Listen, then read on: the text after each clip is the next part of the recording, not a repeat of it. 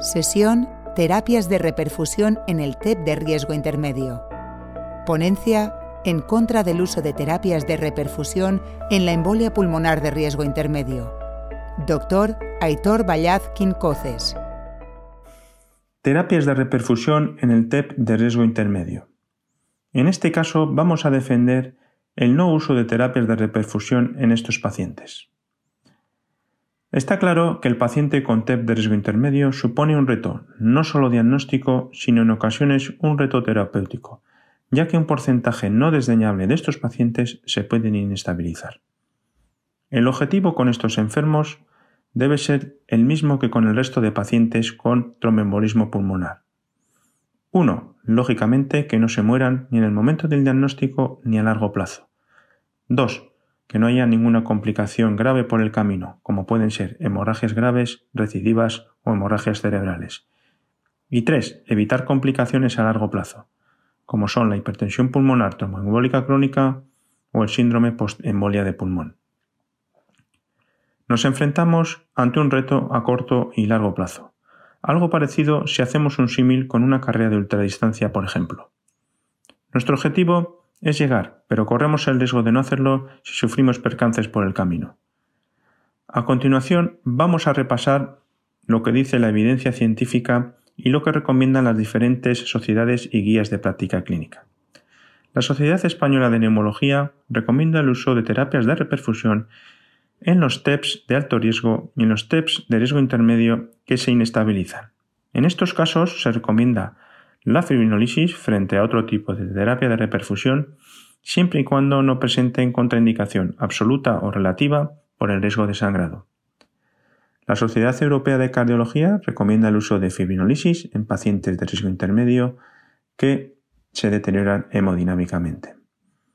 La ACCP americana recomienda el uso de fibrinolisis en las mismas condiciones mencionadas con anterioridad.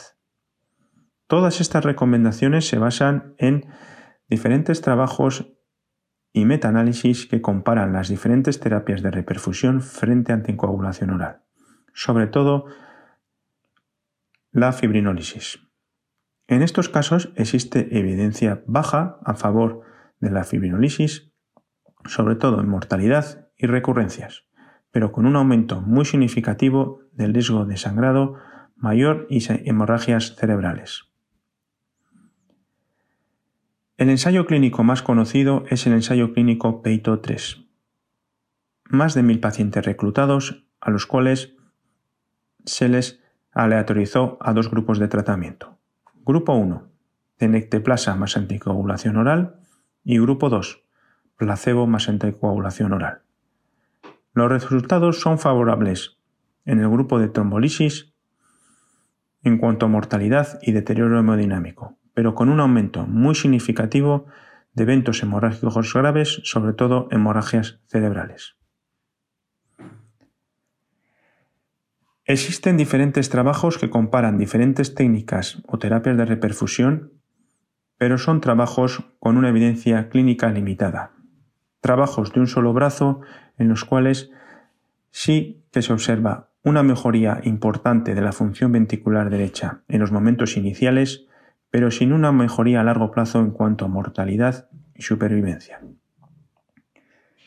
Esta reducción o mejoría de la función ventricular derecha podría suponer una reducción de las complicaciones a largo plazo como puede ser la hipertensión pulmonar tromboembólica crónica.